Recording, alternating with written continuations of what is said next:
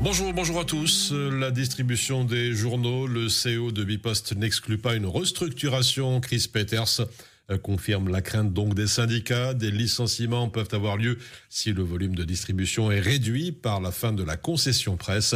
Le chiffre de 4000 emplois n'est pas surestimé. À l'international, une minorité persécutée, oubliée, les musulmans Rohingyas. Un entretien tout à l'heure avec Étienne Magnier de l'équipe sécurité et informatique d'Amnesty International. Au Proche-Orient, l'aggravation de la crise humanitaire à Gaza soulève une vague de condamnation de l'opération militaire israélienne tant à l'ONU que devant la Cour de justice internationale. Et puis au Maghreb, séjourné, le ministre français des Affaires étrangères à Rabat une nouvelle étape dans le rapprochement entre la France et le Maroc. Voilà pour l'essentiel du carrefour de l'information qui démarre dans quelques instants.